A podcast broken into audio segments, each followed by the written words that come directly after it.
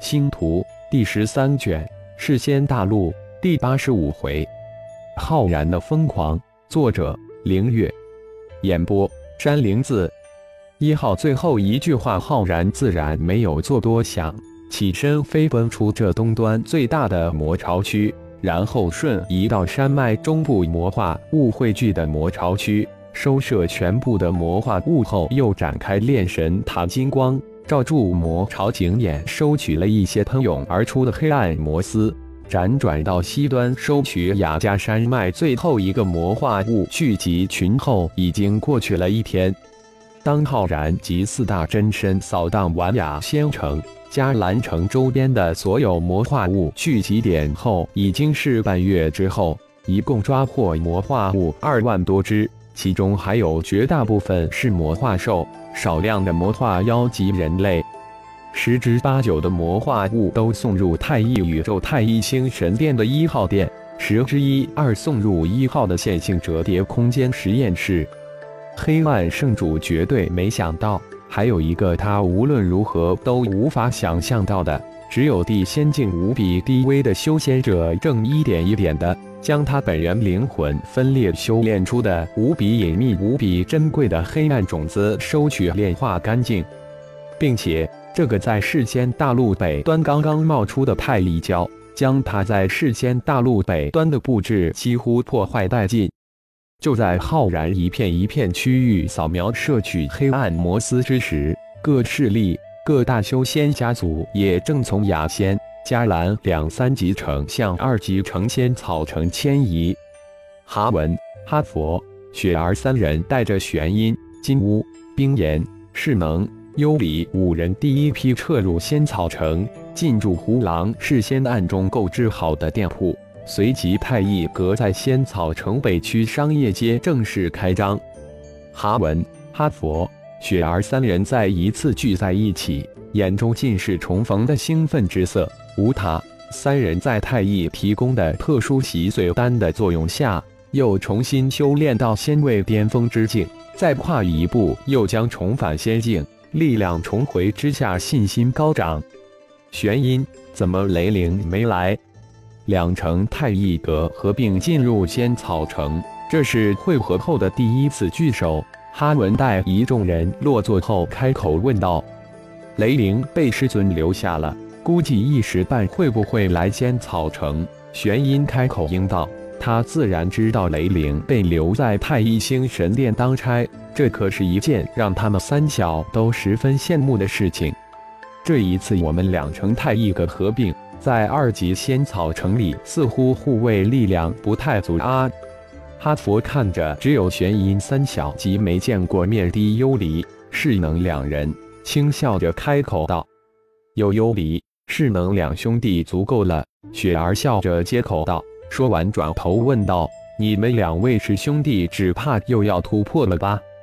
回大掌柜，上等师尊一声令下，我们哥俩就能突破到天仙之境了。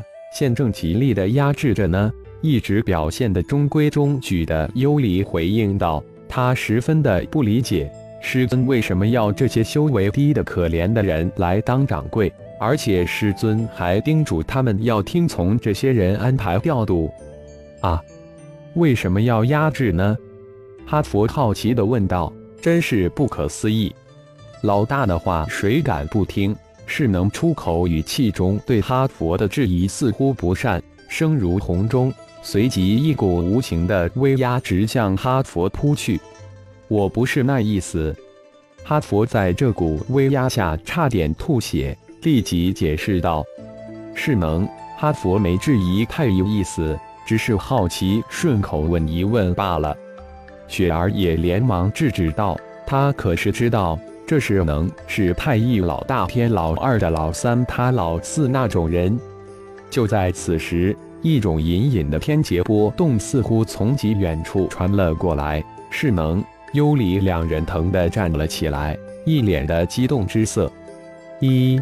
好像是有人在渡劫，雪儿也站了起来，双眼随着身子转向了窗外。不仅仅是他，三小及哈文、哈佛都奔向了窗口。不仅仅是哈文等人，整个仙草城都被这隐隐传来的天劫波动惊动了。从这波动感应出来，这天劫非常之远，而且非常之大。随着天劫波动传来的时间持续延长，仙草城上空仙人、仙兽、仙妖身影闪动，而且越来越多，一个个脸色震惊地遥望着仙草城的北方。天空中几个天仙级高手汇集之处，一个仙人喃喃自语道：“这似乎是连环天劫。”否则绝不可能持续如此长的时间。但世间大陆有谁会找死一般的聚众度连环劫呢？聚众渡劫，简直就是自寻死路。另一个仙人接口应道：“但这波动还在持续，又作何解释？”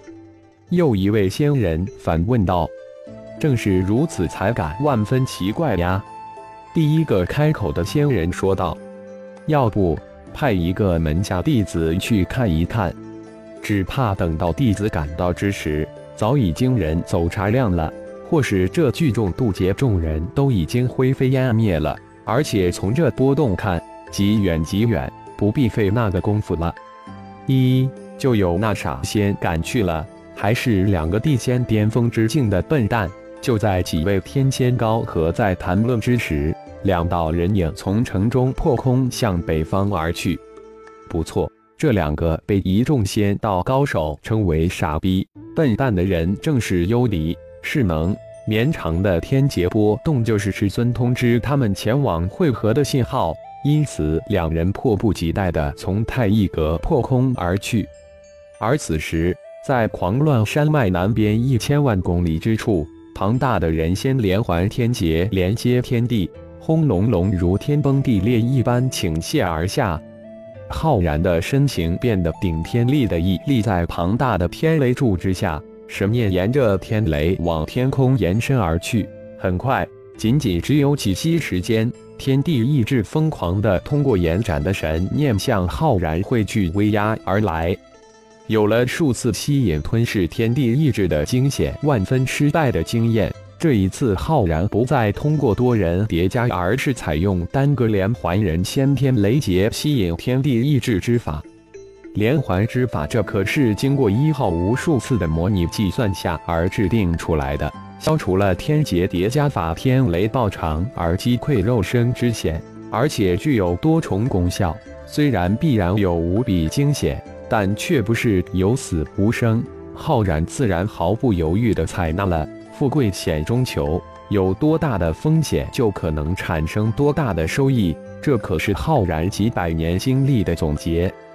连续通过炼神塔摄取黑暗摩斯二十多天之后，那八百即将突破人仙之境的二代传承弟子，终于有人已经压制不住自身境界，吸引吸收世仙大陆天地意志的计划，也被浩然立即提上了日程。混沌小宇宙中，由浩然的神念、空间之心及天地意志化形的世仙大陆板块，刚好延展到狂乱山脉南端一千万公里之处。这里就是这一次吸收天地意志的起点。